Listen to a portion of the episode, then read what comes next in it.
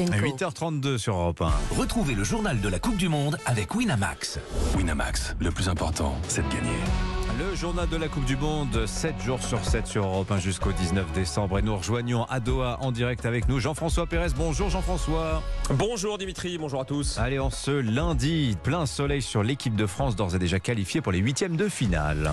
Eh oui, enfin, après toutes ces semaines de blessures et de scoumoun, la probante victoire 2-1 samedi face au Danemark et la qualification ont été fêtées comme il se doit. Vous l'entendez dans le vestiaire, comme à l'hôtel des Bleus.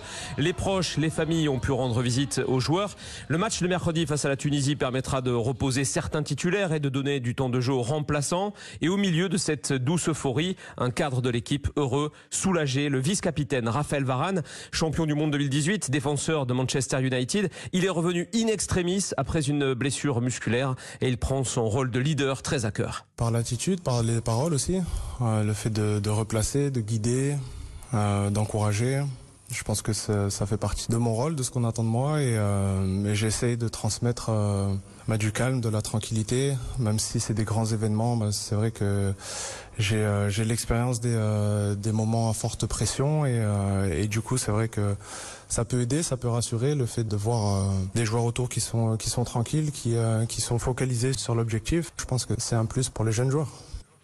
Voilà, et sachez pour l'anecdote que les remplaçants de samedi ont joué hier soir à huis clos une petite opposition, deux fois 30 minutes face au club local du National à l'Arly. Victoire des Français 2-0 avec des buts de Marcus Thuram et de Matteo Gendouzi. Cet après-midi, une conférence de presse, 14h30 heure française, avec Jules Koundé et Jordan Verretou, et puis un entraînement qui sera ouvert aux médias à partir de 16h. Nous y serons bien sûr. Et comme chaque matin en exclusivité pour Europe 1, le regard de notre consultante, la capitaine de l'équipe de France de football, Wendy Renard. Alors tout le monde s'extasie à juste titre hein, sur Kylian Mbappé, déjà trois buts dans cette Coupe du Monde, mais il y a d'autres joueurs fondamentaux et parmi eux Antoine Griezmann, héros des Bleus en 2016, en 2018, en pleine renaissance après des mois très difficiles en club. Le milieu de l'Atlético Madrid a égalé dans la plus grande discrétion samedi Zinedine Zidane tout de même au nombre de passes décisives en bleu 26 très exactement. Il va bientôt battre ce record sans nul doute et cela fait particulièrement plaisir à Wendy Renard. Elle répond à Lucas Courtin.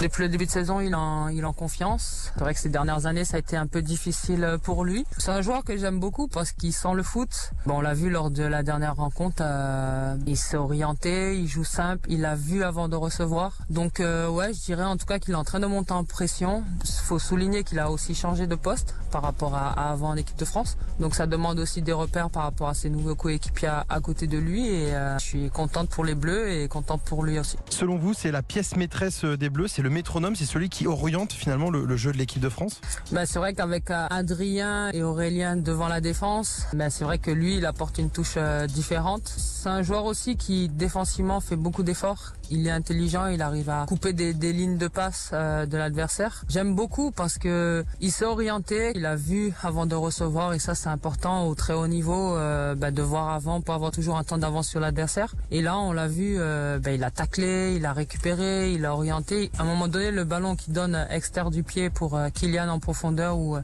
le défenseur il fait la faute, bah, c'est du Griezmann en fait. Donc euh, avec sa qualité technique, sa vision, ben on aura besoin de lui euh, pour emmener les Bleus le, le plus loin possible. Voilà Wendy Renard qui a joué, gagné et marqué d'ailleurs deux fois hier soir avec l'OL sur le terrain du Paris FC. Victoire 3-2 des Lyonnaises. Elle garde la tête de la D1 féminine devant le PSG. Bravo Wendy. Allez, retour à la Coupe du Monde. Jeff, le programme de cette nouvelle journée au Qatar. Dès 11h pour vous en France, Cameroun, Serbie. Profitez parce que ce sera le dernier match à 11h du matin de cette Coupe du Monde. À suivre bien sûr en fil rouge avec Jacques Vendroux dans tous les flashs. 14h, Corée du Sud, Ghana. 17h, Brésil, Suisse, sans Neymar qui se soigne après son entorse de la cheville. Et à 20h, Portugal, Uruguay avec Cristiano Ronaldo. Le tout en direct intégral dans Europe 1 Sport. Prise d'antenne 19h15. Merci Jean-François Pérez en direct de Doha au Qatar. Merci à vous. Bonne journée.